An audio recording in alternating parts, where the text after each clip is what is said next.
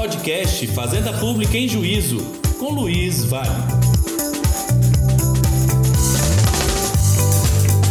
Olá pessoal, tudo bem? Sejam bem-vindos a mais um podcast Fazenda Pública em Juízo. Aqui é o professor Luiz Vale.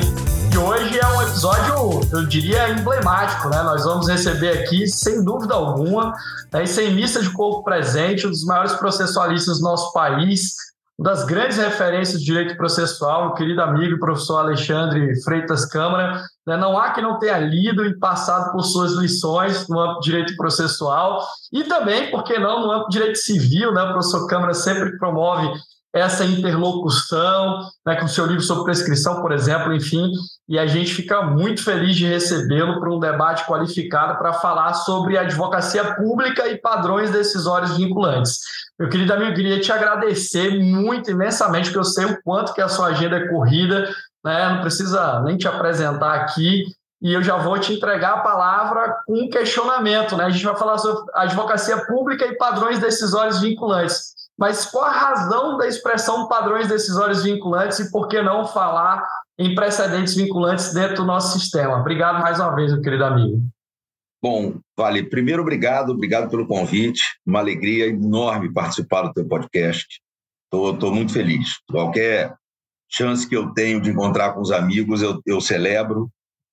É, acho que aquele período maluco que a gente viveu da pandemia mostrou como é importante a gente estar com os amigos, mas mostrou também que a, a tecnologia pode fazer a gente se encontrar é, sem estar presencialmente junto. Então, eu, eu, eu celebro cada encontro, seja ele presencial ou à distância. É, então, é muito bom, muito bom de verdade estar aqui contigo, ainda mais num projeto tão legal como esse, de um podcast para falar da Fazenda Pública em Juízo. É um tema da maior relevância. E aí eu vou começar, então, respondendo a tua, a tua pergunta, né? Por que padrões decisórios e não precedentes? Né? É, é, essa é uma, uma história curiosa, é né? uma história que, que começa antes do código ficar pronto. Antes do código de 2015 ficar pronto, é, eu estava estudando o tema dos precedentes para o meu doutorado. Tá? É, e aí um dia, acho que essa história eu nunca contei inteira para ninguém, tá? É, um dia eu fui dar uma palestra em, em, Porto Alegre e encontrei lá um, um, querido amigo, um desses irmãos que o, o direito dá para gente, você sabe bem disso, né? A gente, a gente fica com a família extensa no direito que é o Darcy Guimarães Ribeiro. É um dos caras mais sensacionais que eu conheci no direito. E aí a gente estava conversando, a gente é amigo há, há, mais de 20 anos, né? E aí a gente estava conversando no carro dele, e ele perguntou assim, Luciano, o que, é que você está pesquisando agora e tal? Eu falei, ah, estou pesquisando sobre precedentes, estou querendo escrever uma tese sobre isso e tal. E ele, precedente, mas não sei o quê. E aí, sabe, ele, ele começou a cismar com a palavra precedente. Eu falei, mas por que você está cismando tanto? Ele falou, ele falou assim, que, olha a ideia dele, porque eu acho que esse negócio que a gente está criando aqui no Brasil não tem nada a ver com o precedente do common law. Eu falei, é, eu também acho que não tem, mas, enfim, mas é um, um, um precedente brasileiro e tal. Aí ele falou, é, mas tinha que arrumar um outro nome. E aí eu fiquei com aquilo na cabeça. Eu falei, tem que arrumar um outro nome. E aí eu até falei com ele assim: se eu arrumar um outro nome, você usa? Aí ele falou assim: o nome que você inventar, eu adoto. Usa a tua pesquisa aí para inventar um nome. É, muito bem, fiquei com aquele troço na cabeça, voltei para o Rio, continuei as minhas pesquisas, e num determinado momento, ainda não tinha nome para isso, eu me dei conta de que no Brasil, estudar precedente não é estudar só precedente, é estudar também a súmula. E para mim ficou muito claro, desde sempre, que súmula não é precedente. Né? Então, eu estava estudando precedentes e eu descobri, num certo momento da minha pesquisa, eu cheguei nesse ponto da pesquisa, que a minha pesquisa seria incompleta se ela ficasse restrita aos precedentes. E aí eu tinha que falar sobre precedentes súmula. E eu queria usar aquela ideia lá que o Darcy tinha me dado não para abandonar a palavra precedente, mas para dizer, e foi nesse momento que eu percebi, que eu precisava identificar uma denominação que fosse um gênero, e esse gênero teria duas espécies: o precedente, o que até então eu estava chamando de precedente, e os enunciados de suma. Mas eu não tinha um nome para isso. Um dia, estudando a matéria, eu me dei conta de que o que a gente estava tentando fazer aqui no Brasil, principalmente através dos recursos repetitivos que a gente já tinha no código anterior, era criar um mecanismo de padronização de julgamentos, quer dizer, para que os julgamentos sobre certo tema repetitivo, né, os julgamentos fossem todos iguaizinhos, né? A gente tivesse um padrão de julgar né? Como é aquele padrão para medir mala de, bagagem de mão, sabe? Pra, tem que entrar no padrão. Então, eu comecei a perceber isso, quer dizer, a gente estava a gente estava criando ali um, um movimento para padronizar o modo como certas matérias iam ser decididas. E aí me veio essa expressão na cabeça, padrão decisório. Falei, tá, mas beleza, é, achei um nome, vou usar e vou tomar pancada. Né? Tudo bem, na academia a gente, a gente dá a cara a tapa, né? faz parte, tomar né? pancada, faz parte. Vou tomar pancada de todo lado. Aí veja como são as coisas. O código já estava pronto, né?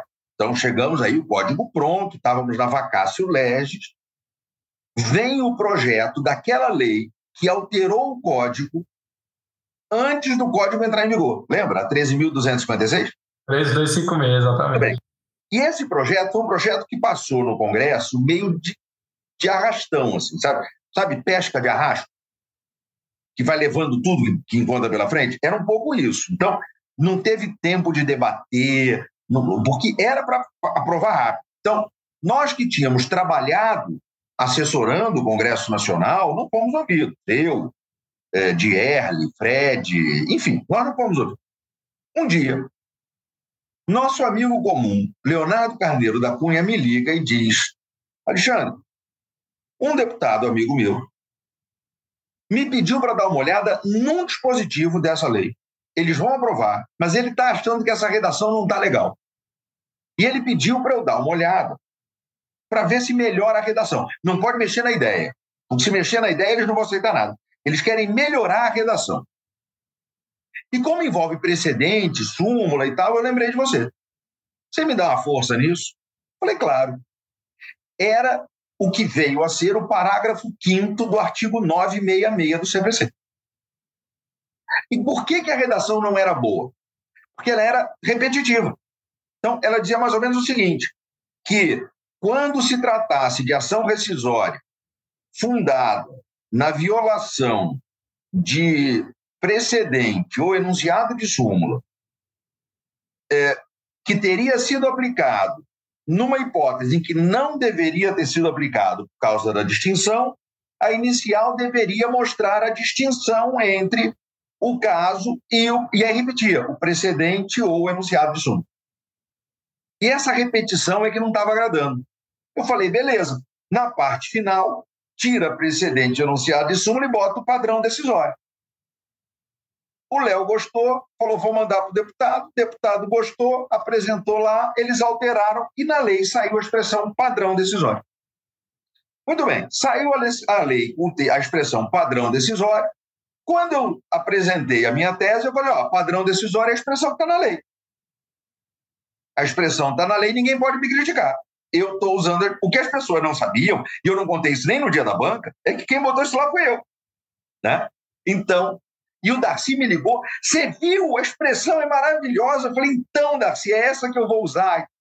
Então, foi isso. Quer dizer, a ideia de que padrão decisório é um gênero, esse gênero tem duas espécies, uma é o enunciado de súmula e outra é o valar precedente. Porque eu estou cada vez mais tentado a parar de usar precedente.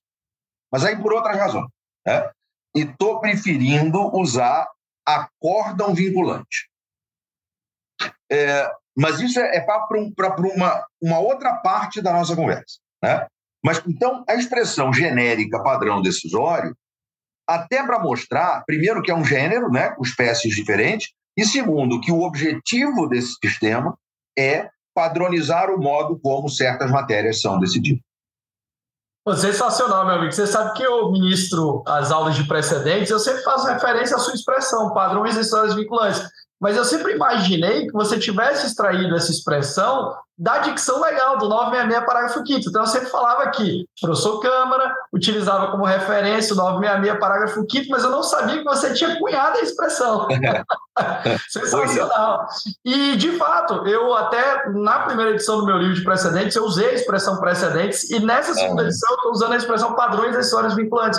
Eu concordo contigo, eu acredito que a gente tem um gênero porque a gente trabalha com direito celular também no Brasil, é. apesar de né, nós termos inúmeras discussões sobre a necessidade de manutenção, talvez, dessa categoria, enfim, diante do trabalho com precedentes, mas é, padrão decisório vinculante confere uma interpretação adequada ao 927, né? porque nem tudo que está lá é precedente sentido Exatamente.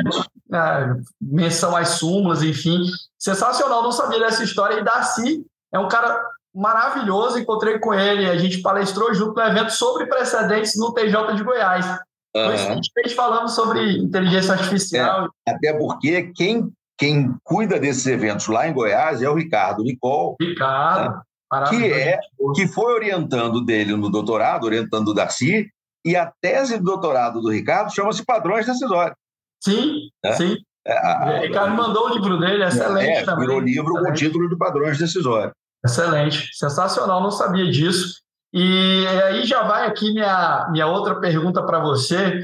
Eu tenho verificado, basicamente, que olhando para o sistema brasileiro, a gente tem chegado também a trabalhar com um certo reducionismo, que é o reducionismo das teses e temas. Tudo tem virado tese e tema. Mas, assim, trabalho com tese e tema dissociado da raça decidente. É uma aplicação automática, é meio que uma subsunção ali estritamente como se não tivéssemos ali que olhar principalmente para o quadro fático. Eu queria te ouvir, saber o que você acha disso, né? Praticamente a gente tem caminhado para um direito aí de teses e temas, um sistema de teses e temas, não um sistema de precedentes propriamente dito. E aí talvez você já dialogue com a sua é, utilização mais reduzida da expressão precedência. É, a, a, a minha crítica, que ainda, tá, ainda não está no li, nos livros, porque ela ainda está. É, eu ainda estou amarrando isso na cabeça, tá? Mas, mas já tenho falado sobre isso em aula, em palestra. É, a minha crítica ao uso da palavra precedente não tem a ver com tese de tempo, tá? É, é, é outro ponto, mas eu chego nele já já. É, eu, eu, a sensação que eu tenho, Vale, é que essa história de trabalhar com teses e temas é uma tentativa de, é, digamos, equiparar o que a gente tem nos precedentes, vamos continuar chamando assim por enquanto, ao que a gente tem na súmula. Quer dizer, você edita, um, produz uma decisão que vai ser dotada de eficácia vinculante, como precedente, é, e extrai dela um enunciado.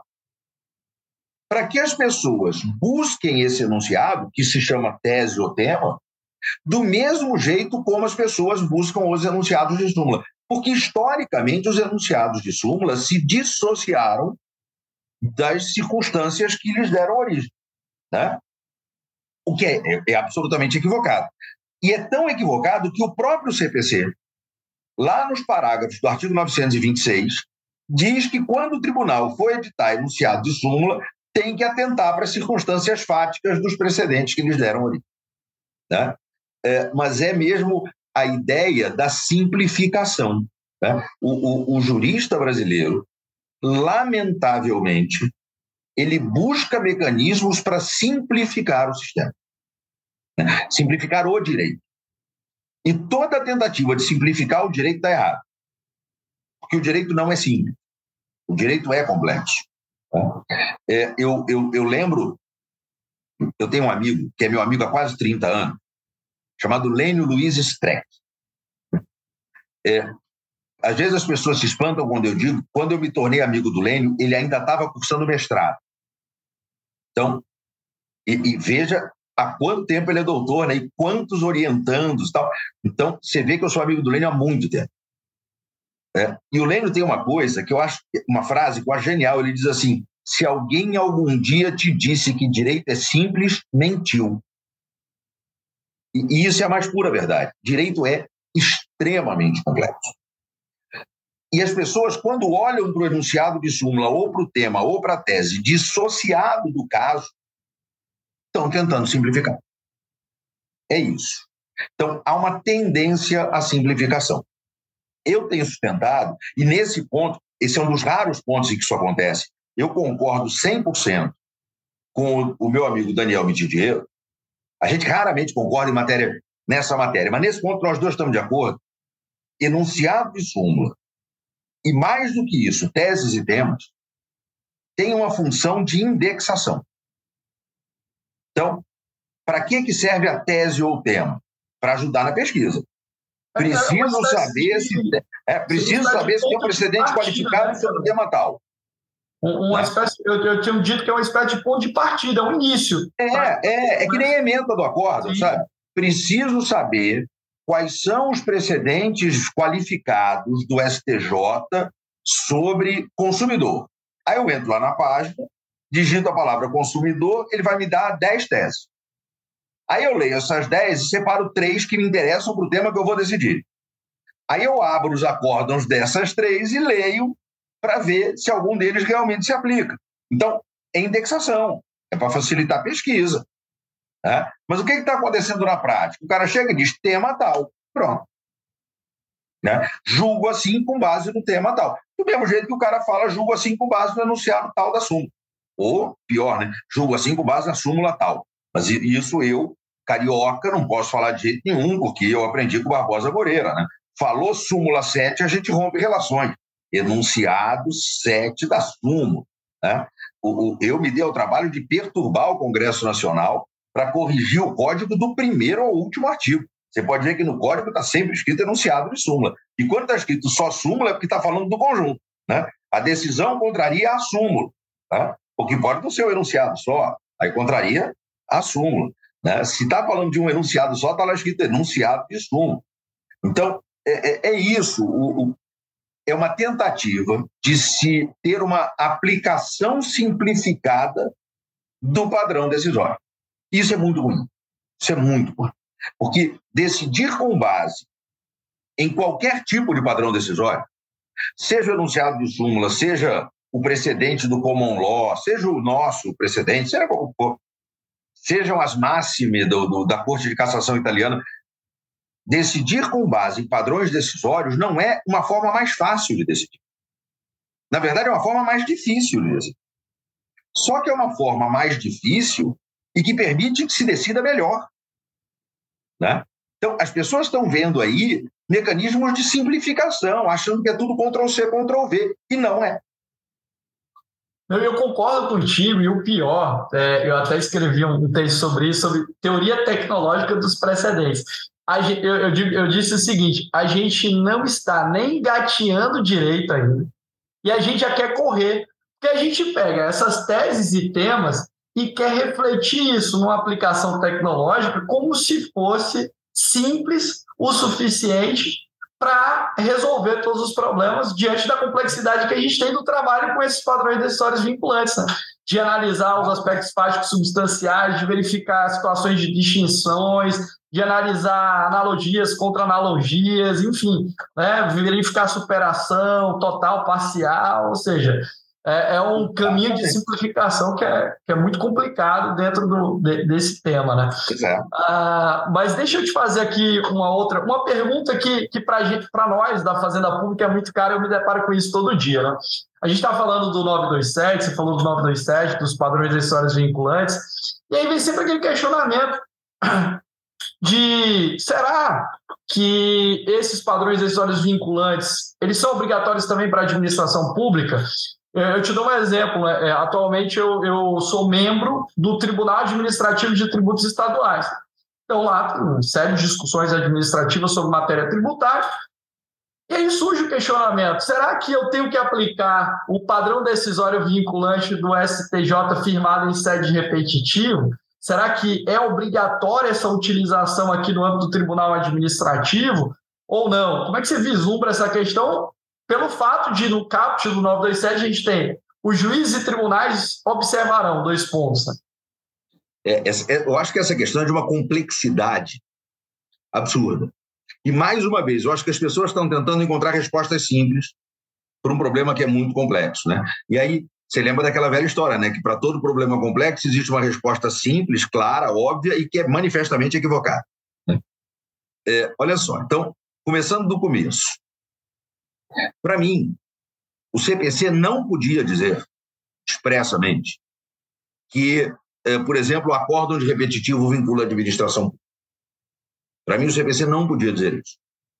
Para mim, é, a afirmação textual expressa de que um ato oriundo do Poder Judiciário tem eficácia vinculante como padrão decisório para a administração pública, só quem pode dizer é a Constituição.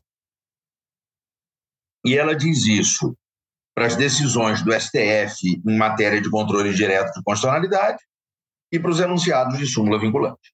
Ponto final. Alguns autores dizem que, por isso, é, porque a, a, a Constituição só prevê a eficácia vinculante para esses dois, qualquer atribuição de eficácia vinculante por norma infraconstitucional seria inconstitucional. Né? Nelson Neri Júnior, por exemplo, sustenta isso. Eu digo que não. Eu digo que só seria inconstitucional por afronta à separação de poderes, a afirmação na lei de que a decisão do judiciário é formalmente vinculante para os outros três, os outros dois poderes mas a Constituição pode dizer. Por isso, me parece correto quando vem o CPC e diz: olha, acórdão de repetitivo ou de RDR, que não está na Constituição, só vincula o Judiciário. Quer dizer, é uma decisão do Judiciário vinculando o próprio Judiciário. Então, se o raciocínio parasse aqui, e para a maioria das pessoas para aqui, não vincularia de jeito nenhum a administração pública. O que eu tenho dito é o, pelo 927 não vincula. Só que a questão não para por aqui. E aí vai entrar um, um, um tema, Vale, que não é de processo, é de teoria do direito. Mas a gente não pode pensar nada no direito sem pensar que tem que ter uma teoria do direito por trás. Tá? É, e, e, esse é um problema de muitos dos, dos dogmatas do direito no Brasil. Tá? A gente tem muita dogmática jurídica no Brasil sem nenhuma teoria do direito por trás. Então, o cara escreve, ele comenta o texto da lei, ele comenta a jurisprudência, ele cita os outros doutrinadores, mas teoria do direito ali no, no lombo ele não tem nenhum. Tá? E, e, isso é um problema. E veja, essa é uma crítica a, a, a juristas de todas as áreas. Eu não estou falando de processo especificamente. Tá? Eu até diria que no processo esse problema hoje é muito menor porque o povo teve que estudar teoria do direito para entender precedente. É, que não é um tema de processo, é um tema de teoria do direito. Exatamente, um tema trabalhado na teoria do direito em vários países. Né? Todo trabalhado na teoria do direito. Aliás, se você pegar, às vezes eu digo isso para meus alunos, eles ficam espantadíssimos. Se você pegar um livro de processo civil em inglês, não tem um capítulo sobre precedente. Não tem. Pegar um livro de processo civil norte-americano, não tem um capítulo sobre precedente. Eles nem tocam no assunto. Aqui no Brasil é que o, o, o pessoal da teoria do direito não quis discutir isso, né? Eu a gente se apropriou, né? É, porque não pode ficar no vazio. E eu só conheço três teóricos do direito no Brasil, três, que pararam e disseram assim: eu vou estudar precedente. Foram Lênio, Jorge Zabud e Thomas Bustamante. Mas nenhum. O resto não quis nem saber de precedente. Tá? Então, já que ninguém ia estudar isso e o precedente vem de uma decisão judicial e a decisão judicial é construída no processo, bom, já que ninguém quer, nós vamos, né? Dá que eu vou. Tem vácuo de poder, né? Não, não tem. tem vácuo de poder. Me dá o filho que eu, que eu pego ele no colo e pai é quem cria. Vamos embora, né? Vamos embora. A gente tem uma parentalidade socioafetiva com os precedentes, né? Mas é isso. Então, é, é, o, o que eu tenho visto é isso. O povo para ali no 927, nessa questão de que a Constituição só atribuiu eficácia vinculante também para a administração pública naqueles dois casos. Me parece que o problema é de teoria do direito. E aí eu tenho que dizer onde é que eu estou na teoria do direito.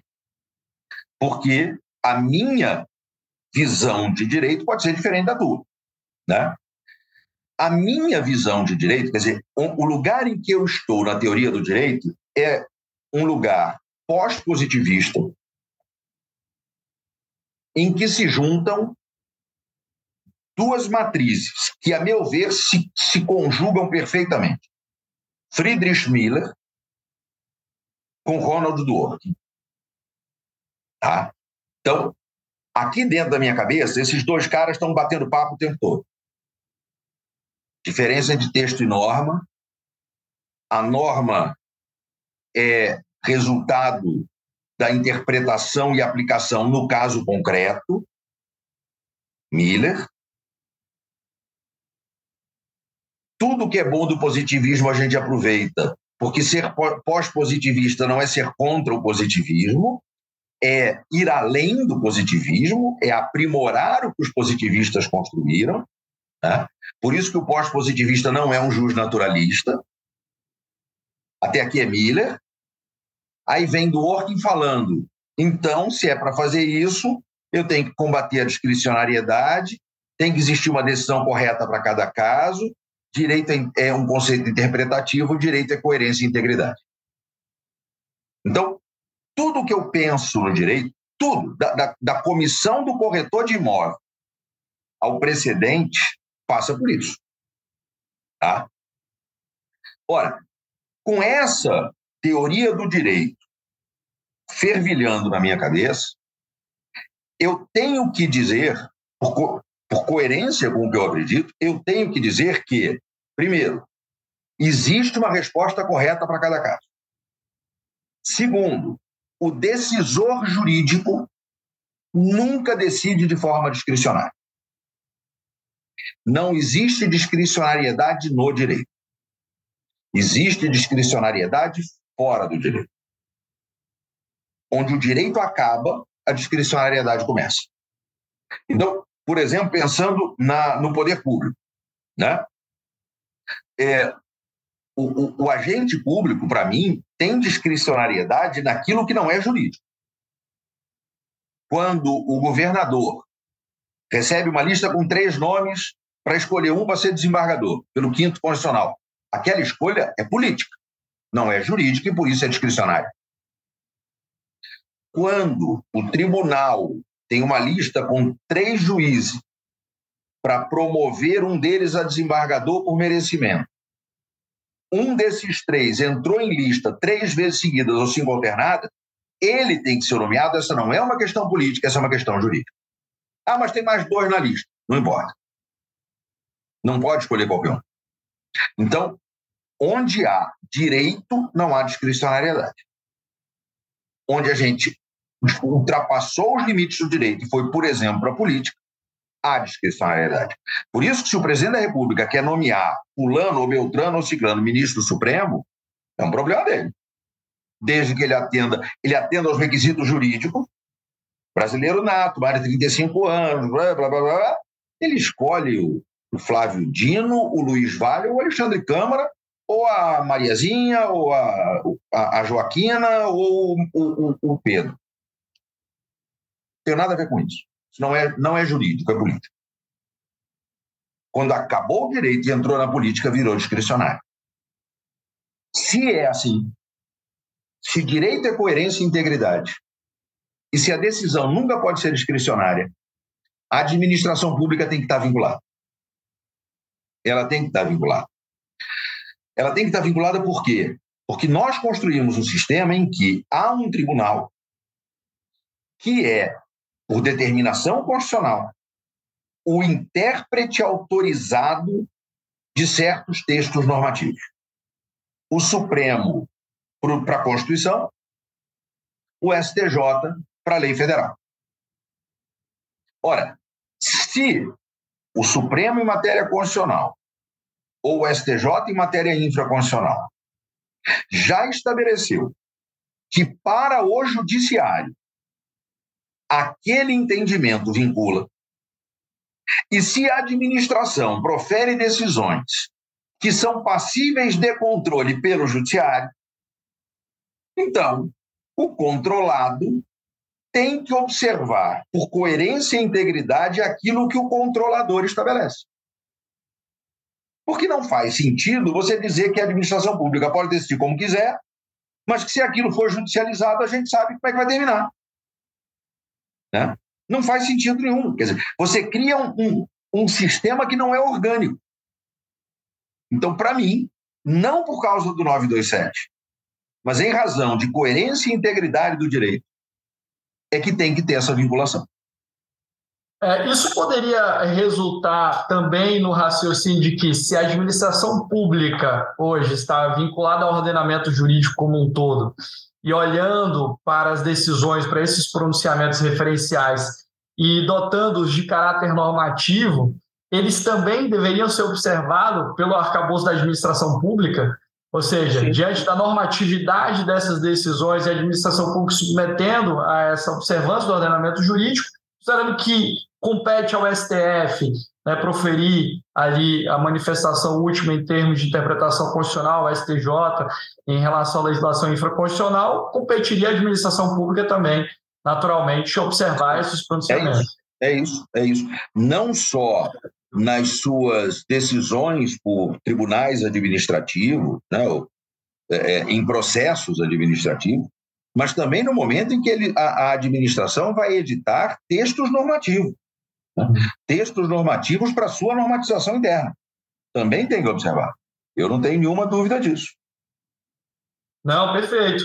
Né? E a gente, particularmente, eu acho que, em regra, a administração pública tem se pautado uh, por esses padrões de histórias vinculantes, eles têm sido um modelo de conduta para a gente, né? No, na, não tenho dúvida nenhuma tanto é, na nossa rotina administrativa, como na nossa situação judicial também. A gente tem redesenhado nossa atuação judicial para tra trabalhar com esses padrões histórias vinculantes. Mas uma coisa que, que me preocupa muito, Câmara, e talvez você seja um dos poucos autores do direito brasileiro que tem essa preocupação mais acentuada com o que eu vou falar agora, é, que é o ponto relacionado à formação desse padrão decisório vinculante, porque assim, muito se escreve, se diz sobre a aplicabilidade dos padrões decisórios vinculantes. Pouco se escreve, pouco se diz sobre o processo de formação. E eu, eu tenho percebido que alguns arranjos institucionais têm é, conferido um déficit de legitimidade na formação desses padrões decisórios vinculantes. Vou trazer só um exemplo um exemplo claro da estruturação do plenário virtual no próprio STJ e no STF, no STF menos, porque o, o plenário virtual ele é mais amadurecido, mas no STJ, por exemplo, a gente ainda tem né, um grau de amadurecimento menor que leva a um déficit é, de é, representatividade até democrática na formação desses padrões decisórios vinculantes. Como é que você enxerga essa questão e como a gente pode melhorar né, naturalmente esse parâmetro representativo para a formação desses padrões decisórios vinculantes, para que, de fato, a gente tenha a decisão do STJ do STF como referencial a ponto de se estabelecer verdadeiramente uma pauta de conduta. Eu acho que a gente, a gente precisa repensar esse modelo.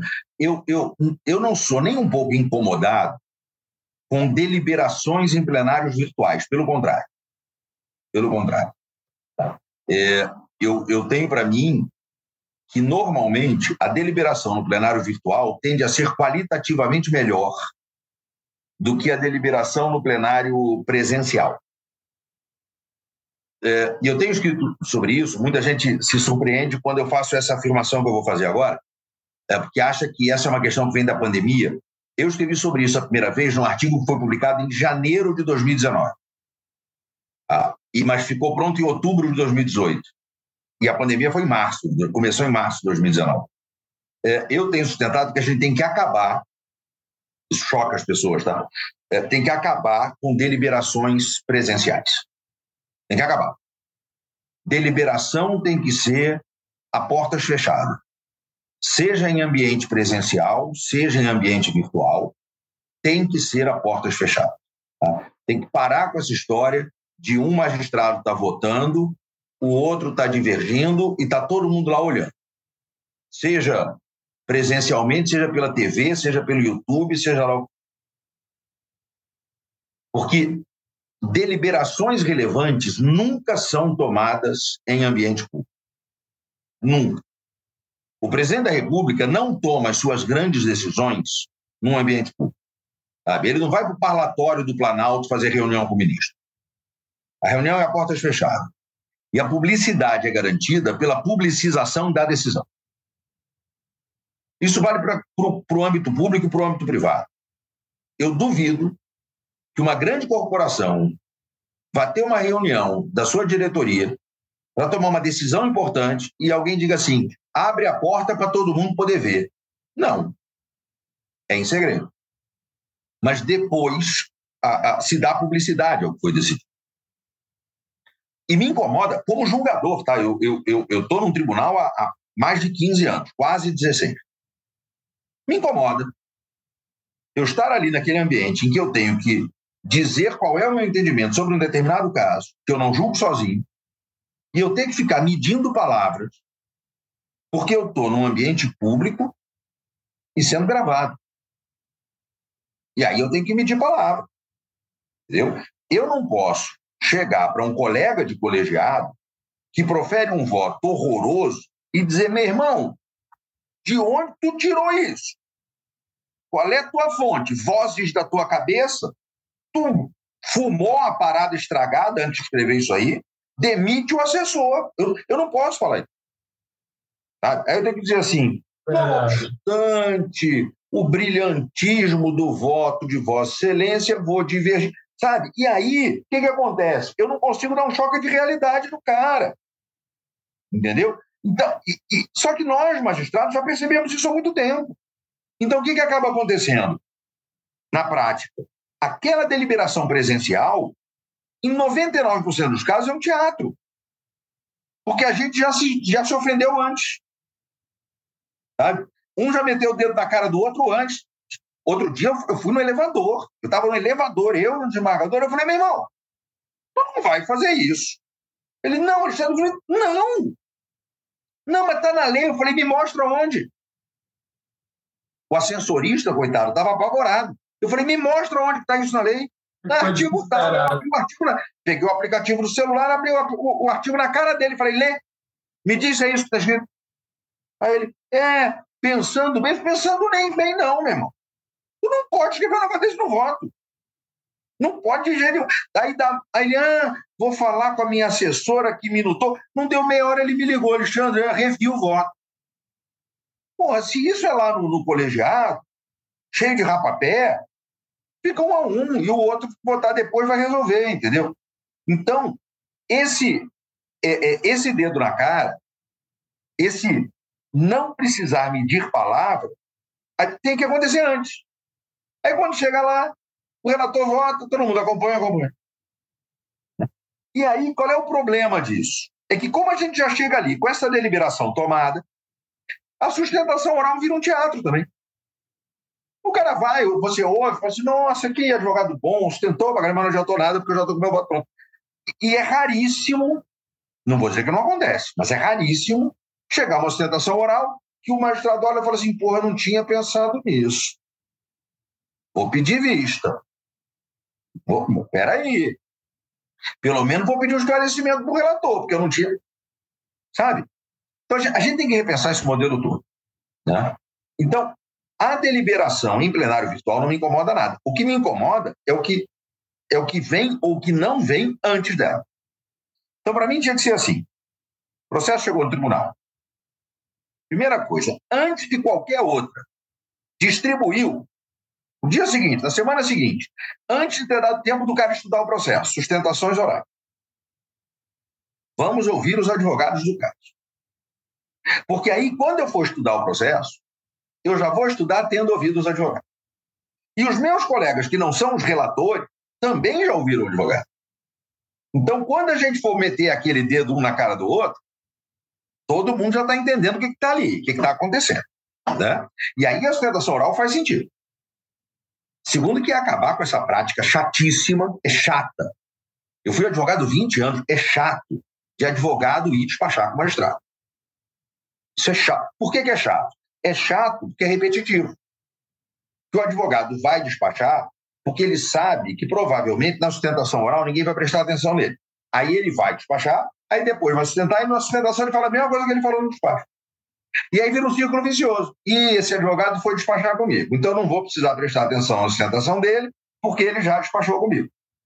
Então, para que, que eu vou prestar atenção? Né? Já teve advogado que falou meia hora no meu gabinete, eu virei e falei assim, doutor, o senhor vai sustentar? Vou. E o senhor vai falar a mesma coisa que o senhor falou aqui? Vou. O senhor despachou com os outros? Despachei. você tem certeza que você vai repetir tudo novo lá no vídeo? Ele falou, não, mas é porque o meu cliente... Eu falei, tá bom, não precisa falar mais nada. Tá bom, mas eu quero que o senhor saiba o seguinte, eu já entendi o seu argumento. O senhor vai falar só para justificar os honorários do cliente? Tá bom, eu não fico triste. Eu sei que para o advogado isso é importante. Não fico chateado. Eu sei que o seu cliente quer sair depois dizendo meu advogado foi lá, sustentou. Tá tudo bem. Mas o senhor saiba que eu já entendi o seu argumento. Tá bom? Então me peça para ouvir de novo, né? É, então eu vou ficar olhando para o senhor com cara de conteúdo, mas eu vou estar pensando em outra coisa na hora. Eu já ouvi. Eu não quero ouvir outra vez. Agora, se o senhor for trazer alguma coisa nova, aí muda de figura. Né? Mas aí o senhor me avisa, ô, oh, desembargador, agora é um negócio novo que eu não falei lá no despacho. Aí eu, aí eu ligo a chave e vou prestar atenção. Então, sustentação oral tinha que ser antes de eu estudar o processo.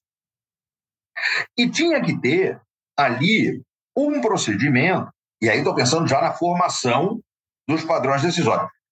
Tinha que ter um procedimento entre esse momento em que o processo chega e o momento em que ele vai ser julgado no plenário virtual, qualquer outro meio, e nesse intervalo aqui é que tinha que ter um procedimento com o que eu chamo de espaços de oportunidade para ampliação do contraditório. Essa é a hora que vão vir os interessados, que vai vir amigos públicos, que vai ter audiência pública. Tá? E aí só depois ir para a deliberação. Porque aí, quando for para a deliberação, você já tem esses elementos todos. E aí eles vão ter que ser levados em conta. O que, que a gente vê hoje na prática? Hum, uma fantasia de procedimento. Né? Marca audiência pública, não vai ninguém, só vai o relator, coitado. Né? Ele tem que ir. Aí fica um monte de gente falando, o relator anotando aquela porcaria toda, ou alguém por ele. Quando você vai ler o acórdão, parece que nem teve audiência pública. Nenhum argumento de ninguém é levado em conta. Então, para que, que teve? Né? É, só para cumprir uma formalidade? Então, eu acho que o contraditório tem que ser levado a sério, né? com um, um debate qualificado, para que a gente possa formar adequadamente padrões decisórios. E é isso que explica o título do meu livro, né? Porque o livro é a versão comercial da tese, mas a única coisa que eu mudei foi o título. Se você for pegar o, o título da tese. Eu não, sei, eu não sei o nome da minha tese de cor, tá? Ele é tão grande que eu me recusei a decorar. Que é, é formação e aplicação de padrões decisórios vinculantes no paradigma do Estado democrático de direito. Dois pontos. Uma necessidade de aprofundamento do contraditório através da sua ampliação subjetiva e da deliberação qualificada pelos órgãos colegiados. O título era tão grande que quando eu fui depositar, eu tive um problema. O formulário eletrônico da universidade não aceitava o tamanho do, meu, do título da minha tese. Eles tiveram que modificar o tema para poder depositar. Entendeu? Então, isso nunca é ser título de livro, né? E aí eu botei lá, levando os padrões decisórios a sério. Primeiro, porque eu precisava do working ali aparecendo, né? para me posicionar. E se você pegar lá o livro, tem Dworkin e a Bessa e tem Miller também. Mas, segundo, porque tinha uma coisa de, de, de observar ao pé da letra a expressão, sabe? Eu, eu, eu, eu, sou português, né? Muita gente do direito. A galera do direito sabe disso. Eu sou português, eu sou Sim. cidadão português. Né? E como bom português, eu sou muito literal. Então, tem um, um, uma literalidade aí a ser levada em conta nesse título, né? levar os padrões decisórios a sério, por quê? Porque a gente realmente tem que levar a sério o processo de formação e de aplicação dos padrões decisórios. Não, e você tocou num ponto importantíssimo, é, que a doutrina classicamente chama de princípio da vinculação ao debate, né? o mootness principle. Né? O Bustamante, por exemplo, trabalha muito bem isso, que é exatamente essa ideia de você levar em consideração aquilo que foi objeto da discussão, porque você trouxe aqueles sujeitos e aqueles agentes para qualificarem o debate. Se você não considera isso no diálogo para a formação da decisão, do padrão decisório vinculante, do que, que serviu? Né? Acho que até o, o próprio regulamento do IRDR, quando expressamente dispõe sobre a necessidade de levar em consideração os argumentos favoráveis ou contrários à tese jurídica é. decidida, impõe essa, essa necessidade de uma vinculação ao debate que muitas vezes não é considerado. Você falou, a, a audiência pública vira ali um simbolismo, algo que não, faz parte da, do processo em si de formação. Eu acho que tem, particularmente, tem muito disso, de nós não debatermos tanto o processo de formação. Né? Eu, acho etapas, é eu acho que é isso. Que é, todo mundo, o, todo mundo muito preocupado uma... com a aplicação é. e nada preocupado com a formação. Né? É, e, e, veja, quando você olha para a teoria dos precedentes do common law, ninguém está preocupado com formação. Lá ninguém está preocupado com isso. Mas por quê? Eu acho que tem uma explicação. É que lá, sim, quem sim. diz que acórdão vai ser precedente é o juiz do segundo caso, é o juiz que aplica o precedente. Ele que fala assim: ah, esse daqui é precedente, eu vou usar. E aqui não, né? Aqui o, aqui o precedente é feito para ser precedente. Né? O STJ diz assim, galera, afetei uma parada aqui, vou criar um precedente qualificado. Parem as máquinas. Suspende a, a bagaça toda, porque eu vou julgar esse troço aqui e vai ser vinculante. Né? Então, eu, eu, eu digo vale que no common law o precedente é resultado de dolo eventual e no, no Brasil de dolo direto. Porque lá, quando o tribunal julga uma causa, a Suprema Corte vai julgar um caso. O, o que eles querem é julgar o caso. Mas eles assumem o risco de que aquilo venha a ser precedente. E no Brasil, não. No Brasil, o troço é feito para ser precedente. É, é intenção de produzir o resultado. Então, aqui é dolo direto e lá é dolo eventual. Entendeu? Então, se a gente sabe que naquele procedimento vai ser proferida uma decisão e essa decisão vai ter um padrão decisório vinculante, a gente tem que se preocupar com a formação disso. Eles lá não têm que se preocupar, nós temos. Exatamente, exatamente. Esse é o ponto. Se já há uma determinação dizendo que aquela decisão é paradigmática, se preocupe com como você vai estruturar isso, porque claro. vai gerar uma repercussão muito grande, né? Inclusive. Claro. É. E veja que lá, mesmo assim, eles se preocupam com amicus curiae, né? com uma qualificação maior do debate. Então, quando você pega, por exemplo, o, o, os textos da Tony Fine sobre precedentes, né? Você conhece muito bem o trabalho da Tony, claro, até porque ela foi supervisora do pós-doutorado de um queridíssimo amigo nosso, né, o Rafael Oliveira. É, a Tony, ela quando escreve sobre precedente, né, ela diz isso, ela diz, olha, o precedente, embora ele não haja um processo específico para sua criação, né, ele só pode ser precedente se ele for resultado de um contraditório qualificado. Né? E é isso que justifica a participação de amigos curiae e tal. Então, ela, ela ela é uma autora de common law que tem essa preocupação, mas é raríssimo. Né?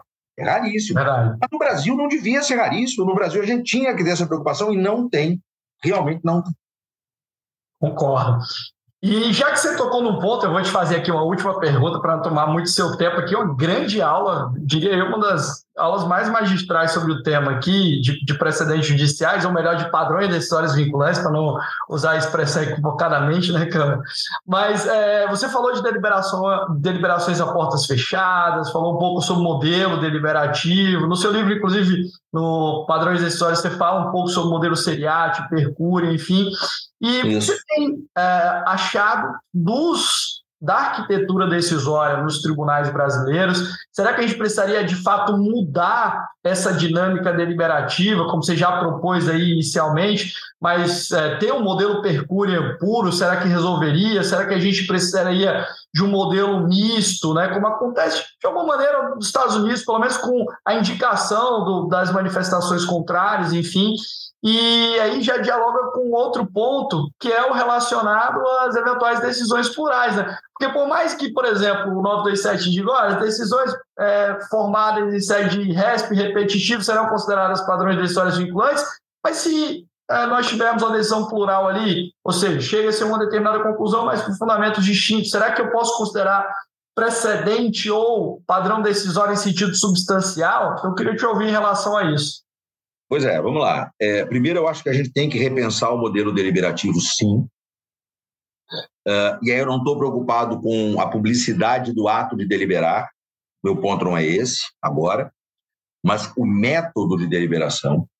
Não acho que funcionaria no Brasil um método percuriam puro, Tá? É, acho, acho que aqui não funciona. É, eu, eu, eu não consigo imaginar, por exemplo, os 11 ministros supremos se sentando para bater um papo e chegarem a uma conclusão uniforme sobre qualquer coisa. Não consigo. Porque, veja, teria que ser uniforme na conclusão e na fundamentação. Não consigo imaginar. E, e veja, estou dando o exemplo do Supremo, mas poderia dar o exemplo do meu tribunal.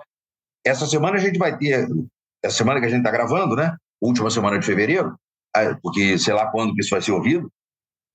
Sim. É, a gente vai ter sessão da sessão de direito privado do Tribunal de Justiça do Rio de Janeiro. Eu sou membro titular desse órgão. 15 desembargadores. Nós vamos julgar IRDR. Eu não consigo imaginar esses 15, de forma pública ou, ou privada, conseguindo chegar a um consenso sobre conclusão e fundamento. Esquece, não vai rolar. Não vai rolar. Mas eu, o, o que eu tenho dito é que, pelo menos nesses procedimentos, que vão formar padrões decisórios vinculantes, então estamos falando aí de recurso repetitivo, IRDR, IAC, pelo menos nesses casos, tinha que, que surgir uma cultura de submeter todos os argumentos à, à manifestação de todos os votantes. Então, o relator vem do seguinte: olha, eu vou analisar aqui os argumentos A, B, C e D. Eu estou acolhendo o argumento A por causa disso, disso, disso. Eu estou rejeitando os argumentos B, C e D por causa disso, disso. Todo mundo que for votar depois tem que falar sobre cada um deles. E se lá no meio do, do, do colegiado, lá no sétimo cara a votar, vier um dizer assim: ah, mas eu tenho um argumento E que ninguém falou. E eu estou acolhendo esse argumento E por causa de tais e tais e tais razões, para, volta para o relator, todo mundo fala do argumento E. Até que você fecha o círculo, todo mundo do colegiado falou sobre todos os argumentos. E aí você consegue dizer quais argumentos foram acolhidos, quais argumentos foram rejeitados e, principalmente, quais foram acolhidos pela maioria. E aí você acaba com o problema da decisão plural. Esse problema simplesmente desaparece. Né? Porque você não vai ter mais uma soma de decisões monocráticas, que é o que a gente tem hoje. Né? O que a gente tem hoje é isso. Você lê 11 votos dos ministros do Supremo, parece que você está lendo 11 decisões monocráticas sobre o processo. Inclusive, tem um projeto de lei aí tramitando justamente para indicar essa possível solução, né? Que é o PL 4320, né? Você conhece o PL? Conheço, conheço, conheço bem esse PL. Foi feito por um pessoal preocupado, atento, talentoso, está bem preocupado com isso. Mas é. nós te consultamos antes, hein? Nós pois é, correram o risco de me consultar sobre, sobre algumas coisas tal, mas eu, eu conheço bem o PL e, e torço muito para ele ser aprovado, não só por isso, né? mas também por conta do problema da dispersão de votos, né? É, é, que é um problema é, muito sério. Agora, veja. Só indicar pessoal o PL 4320 que está tramitando no Senado. É, só, e só para esclarecer, eu acho que essa, esse método deliberativo mais complexo, ele realmente se justifica nos casos que vão gerar padrões decisórios. Tá? Se eu vou julgar lá na minha Câmara um agravo de instrumento sobre tutela provisória de guarda compartilhada, sinceramente não precisa disso. Aí o método seriatim tradicional resolve muito bem. Muito bem. Porque isso não vai ser um, um padrão decisório. Então, resolve muito bem e a gente não precisa de uma mudança tão genérica assim. Tá? Mas para os processos de formação de padrões decisórios, aí precisa. Meu amigo, eu nem sei é, aqui como te agradecer. A gente chega ao final do podcast. Eu teria tantas outras perguntas para fazer, mas eu tenho certeza que você vai voltar até porque a gente precisa continuar esse bate-papo. Queria te dizer o seguinte, primeiro, e, revelar algo aqui. Quando eu comecei né, na faculdade de Direito, eu tinha os teus três livros, que eram Lições de Direito Processual, e eu, a, a primeira coisa que me veio à mente, que eu devorei os três livros assim muito rápido, eu falei, caramba, esse cara é magistral. Primeiro porque ele consegue escrever de forma clara e com a profundidade é, necessária. Então, assim, a gente ficava é, simplesmente é, muito admirado com a tua capacidade né, de condensar grandes ideias, de explicá-las bem. E assim, eu, eu realmente ficava maravilhado, devorava tudo que você escrevia, enfim.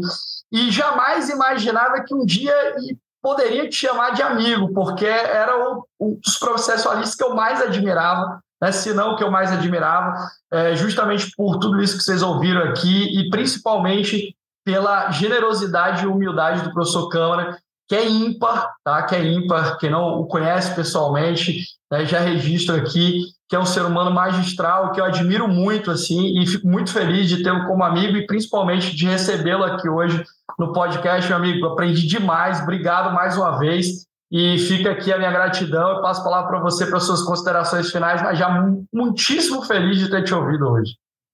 Meu amigo, obrigado, obrigado pelo carinho, especialmente por esse final extremamente carinhoso. Obrigado de verdade.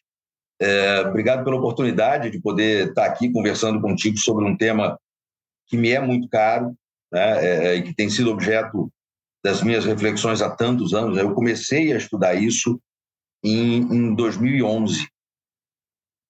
É, nós estamos em 2024, então são 13 anos pesquisando sobre esse assunto. É, o, o livro ficou pronto no final de 2017, saiu em 2018, mas eu não parei de pesquisar, as ideias estão sempre fervilhando. Então, é um tema que está aí há, há 13 anos é, na minha pesquisa na, na, e no meu dia a dia, né? eu como magistrado, tendo que lidar com isso o tempo todo. E é, é um, então, assim, toda oportunidade de falar sobre isso é, e de tentar expor um pouquinho do modo como eu vejo esse, esse tema, para mim é sempre uma, uma oportunidade imperdível. É, quero te agradecer pelo convite para estar, então, nesse podcast. Já já estou me sentindo convidado para vir de novo. Com certeza. Você sabe que você conta comigo. Mas principalmente, principalmente, muito obrigado pela amizade. Você, você é um amigo muito querido, você sabe disso, né? É uma amizade que vai muito além do estrito limite do direito. Uma amizade que foi para as nossas vidas pessoais mesmo, né? É, e, e, e, eu estou muito feliz, muito feliz mesmo de poder participar desse teu projeto. Então, obrigado de coração. Obrigado, meu amigo, de coração. Fico muito feliz. E, pessoal, esse podcast aqui é para vocês ouvirem mil vezes, porque vale a pena demais. Um grande abraço para vocês, estamos juntos e a gente se vê no próximo episódio. Até mais, tchau, tchau.